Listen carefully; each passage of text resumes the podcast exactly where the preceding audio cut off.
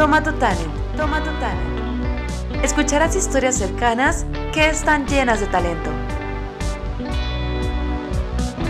Hola, ¿qué tal? Yo soy Diana Tamayo y aquí estamos con otra entrevista de Tomato Talent. El día de hoy me encuentro con Giovanni Cota, quien también es conocido como El Natura, y él ahorita está en Nueva Zelanda. Giovanni, ¿cómo estás? Muy, muy bien, gracias. Hola amigos que nos ven. Giovanni, muchísimas gracias por aceptar la entrevista el día de hoy. Quiero platicarle un poquito a la gente acerca de qué es lo que haces para ya poder iniciar con las preguntas y que nos platiques. Pues decirles que Giovanni es de acá de Culiacán. Él fue trompetista de los Libertones y actualmente es diseñador de interfaz de usuario para Cerato. Que se encargan en Cerato es una marca muy reconocida, creadora de software para mezclas y producción de DJs. Entonces, se encuentra ya Giovanni en Nueva Zelanda y pues quiero, Giovanni, que nos puedas platicar, porfa. A ver, háblanos mejor tú de viva voz, ¿qué es lo que haces? ¿Cómo es un día normal para ti allá en Nueva Zelanda en tu trabajo? Uh, un día normal, no hay días normales. Ah, pues uh, yo trabajo en un equipo de más o menos 15 personas.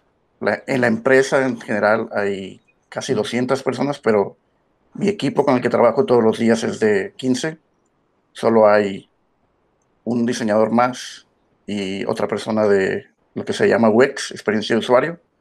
Y el resto del equipo en el que estoy es uh, dueños de productos, se le llama, product, product owner, que son los que piensan cómo se va a, desarrollar todo el software en, fases que, eh, ¿cómo se dice? Features en español.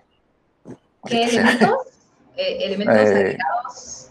Sí, como qué, qué funciones, qué funciones va a haber. Básicamente, yo diseño la interfaz, pero realmente no soy como yo decido lo que se diseña, sino realmente diseñamos en equipo.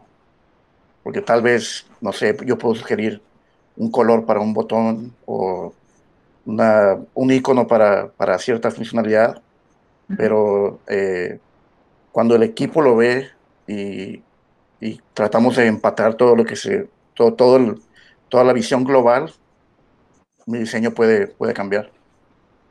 Entonces lo que, lo que hago día a día es eh, captar todas las decisiones hechas por el equipo y diseñar en base a eso. Eh, el, el software en el que trabajo casi a diario es eh, nuestro producto de producción de música que se llama Cerato Studio. También tenemos un software que es para, para mezclar en vivo para DJs, se llama Cerato DJ. Eh, pero mi, casi, mi, casi todos los días, la mayoría del día, eh, trabajo en el, en el lado de software para producción. Eh, producción viene siendo como para hacer beats de rap y ahí empiezas a hacer tus beats y encima, encima de eso cantas, no sé, no sé cómo explicarlo. Y, Pues, pues, chilo.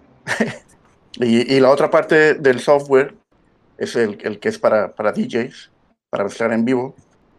De hecho, es el software más usado en el mundo hasta ahorita, Serato DJ. Y fuimos pioneros en, en la tecnología para transportar la señal de un vinil, de la, la aguja del vinil, convertirla en, como quien dice, en data para tu computadora. Entonces, hay ahí un- una, una tecnología que es para que con tu laptop y un controlador puedas simular eh, como si tuvieras un, un vinil y una aguja en realidad, pero todo es con un MP3 en lugar de, de un vinil. Es un poco complicado. Giovanni, a mí me suena que por ahí viene el futuro de la música, ¿eh? Que viene precisamente en sonidos digitales, en mezclas, y, y ya encontramos que se hace obviamente arte a través de esto. Me gustaría que nos platicaras, porque me llama la atención ahorita que lo comentas, eh, ¿cuál es el perfil de las personas que están dentro de tu equipo? Y ya después de que pasemos de esto, si me puedes platicar, ¿cómo es que llegas a Nueva Zelanda? Porque yo creo que ese probablemente es el sueño de muchas personas, como que viajar y dónde encuentro oportunidades para llegar al extranjero. Uh, el perfil de la persona, pues yo creo que principalmente tiene que ser ah, gente interesada en, en la tecnología y en la música, como yo. O sea, ese, tener ese, esa pasión, vaya. Y de ahí en fuera también existe el perfil como de, de ingeniería, que es como ser un poco geek y estar así medio obsesionado con cómo las cosas funcionan detrás de, de, un aparato, cómo, cómo funciona eh, el código de, de, esta aplicación. Entonces, e, ese es el, el, tipo de perfil principalmente y, y también un poco de calle, porque nuestro, nuestro mercado principal es como hip hop, un poco de eh, la música que hay en los clubes, música dance, música house. Entonces, sí hay un, hay un elemento de, de calle, de fiesta, que, es, que tiene todo que converger en, en este tipo de perfil. O sea, te ayuda para la musicalidad, me imagino, y para la creación también.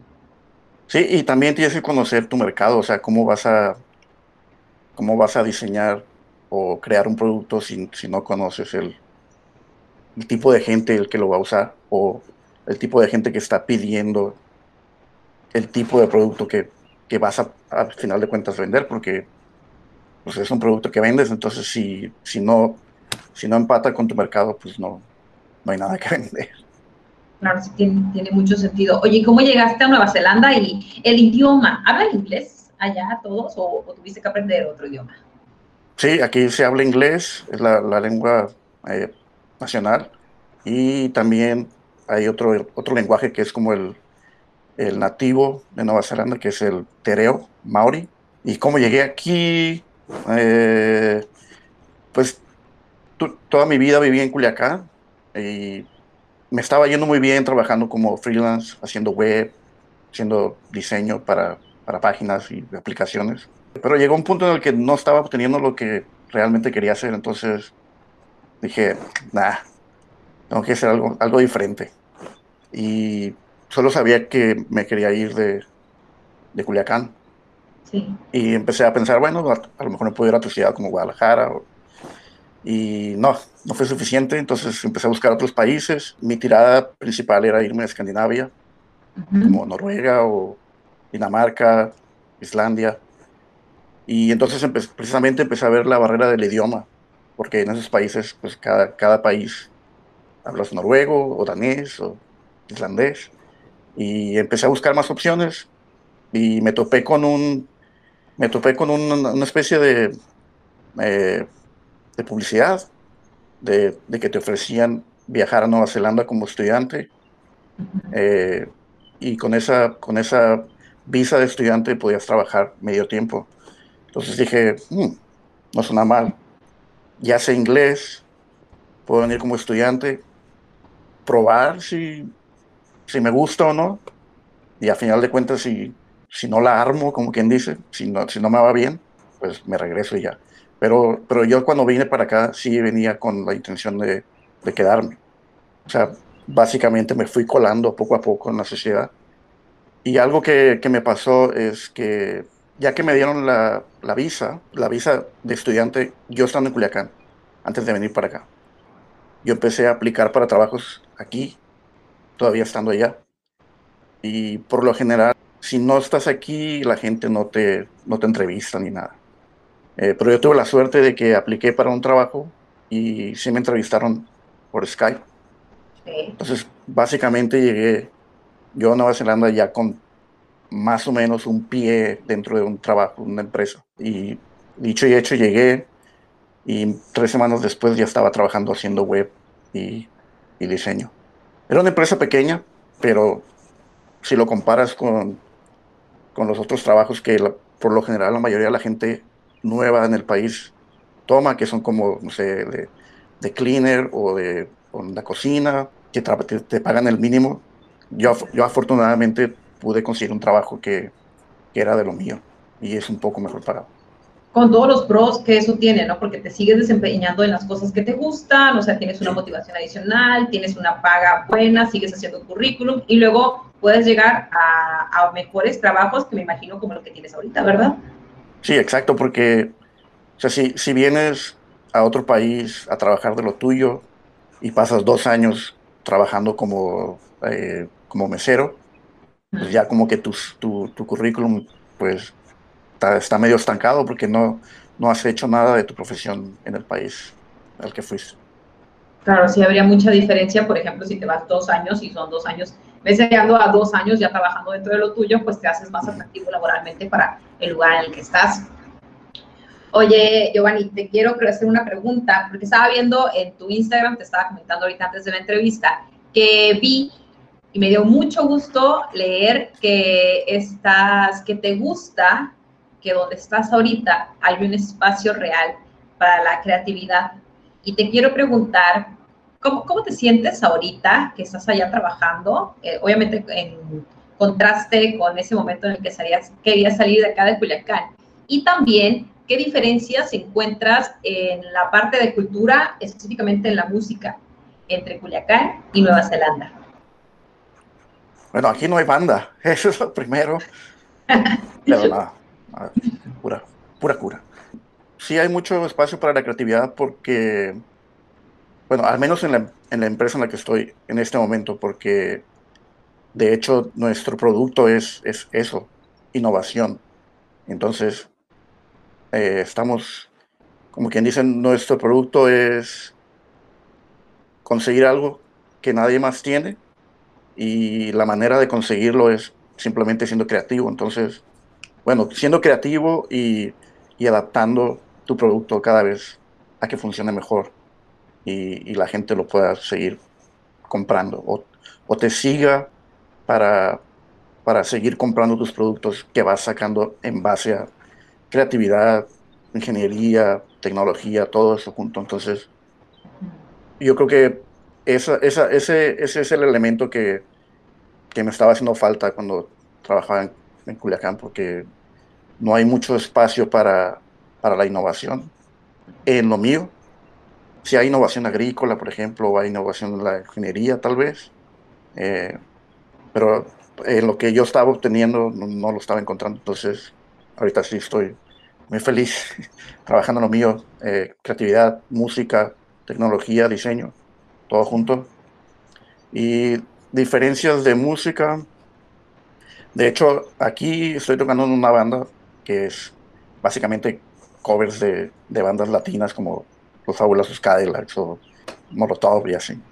Qué chido que nos llevas, ¿no? En la música, de todas formas, allá. y de hecho es, es muy bien recibida esa música porque eh, no, hay, no, hay, no hay muchas bandas que traigan el sabor latino al menos aquí en, en Oakland. y, pues sigue siendo algo exótico, entonces a la gente sí, le gusta bastante. Todavía, todavía como que el, el, gusto musical generalmente aquí en Nueva Zelanda es como el, el, estilo pop británico, es como que lo que, lo que más manda, eh, pero igual tienes, tienes todas las subculturas como hip hop, tienes gente indie, tienes gente que le gusta la música electrónica, tienes todas, todas las diferentes corrientes, pero sí no hay banda. Eh, pues sí, esas son las, las, principales diferencias. Pues yo creo que eso sería todo, porque, ah, bueno, tengo, tengo cuatro años viviendo aquí, no sé qué, qué más ha pasado en Culiacán en términos musicales, pero me imagino que se, se está volviendo un poco más global en Culiacán igual. Entonces, probablemente ya haya más similitudes que antes, no sé. Oye, pero me, me llama mucho la atención lo que dices, que precisamente eh, quizá no, acá no había la innovación suficiente dentro de cómo tú te buscabas desempeñar. Quizá esa incomodidad y pues, quizá esa incomodidad buena, ¿no? Porque esas ganas de salir de allá. Y creo que eso le pasa a mucha gente. ¿Sí? que sienten que a lo mejor, creo que, que la mayoría de la gente que quiere salir de aquí, tanto puede ser algo por conocer y desarrollarse y demás, pero habrá mucho precisamente que es como, es como si tu cuerpo te estuviera pidiendo irte a otro lugar para ver que puedes hacer lo que te gusta, ¿no? Y que, que de eso va precisamente esta serie de entrevistas y me llama muchísimo la atención. Quisiera que nos pudieras contar alguna anécdota, algo que te haya sucedido y que tú sientas como que te haya marcado. Quizá puede ser algo allá en Nueva Zelanda o quizá algo de tu transición de, de Culiacán para allá, por ejemplo. Tal vez eh, el clima, el clima fue lo primero. El clima porque por fin ya no estaba sudando todo el día, todos los días. Eh, y, y, eso como que, no sé, como, como que siento que recordando un poco como que en Culiacán la gente todo el tiempo está así como, ¡ah! Calor, alteración, estrés. Y digo, en cualquier lado puede ser así, ¿no? Pero, pero aquí tal vez, tal vez, tal vez también sea un factor psicológico de haber llegado a un lugar completamente nuevo y ver todo nuevo, todo verde, porque aquí, aquí en Nueva Zelanda es muy, muy verde porque llueve mucho. De hecho, estamos en invierno ahorita y estaba lloviendo hace poco. Uh, que acá me imagino el clima, ¿no? Y como que estará. Sí. y, y, yo creo que sí, el, el, el, cambio de ambiente de un día para otro, como que me, me pegó en, en, un aspecto positivo.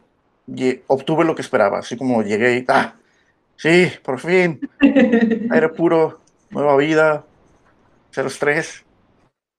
Nada, no es cierto, pero Sí, ha habido momentos difíciles aquí, pero, pero es diferente. Es como, ya, ya estás como encaminado, tienes tu, tu visión y ya simplemente es persistir. Y sí, básicamente es. Fíjate que sí me puedo relacionar mucho con lo que dices del clima.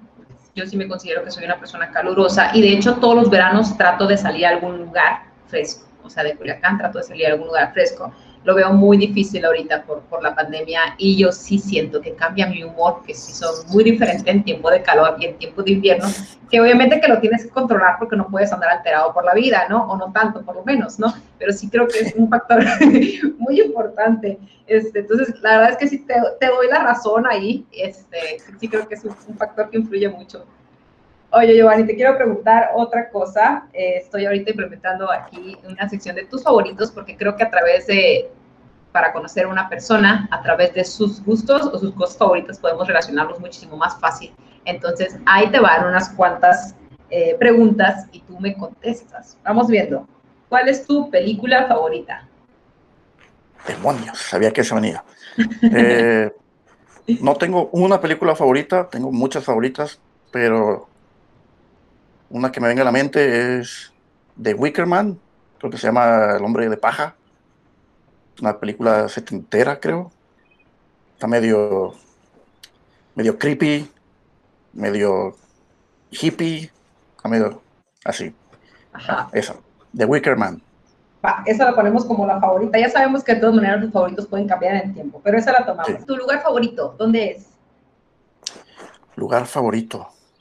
Fíjate que no he viajado mucho, he viajado a como cuatro países nada más, pero de donde he viajado, creo que siempre que, estoy en Japón, soy muy feliz.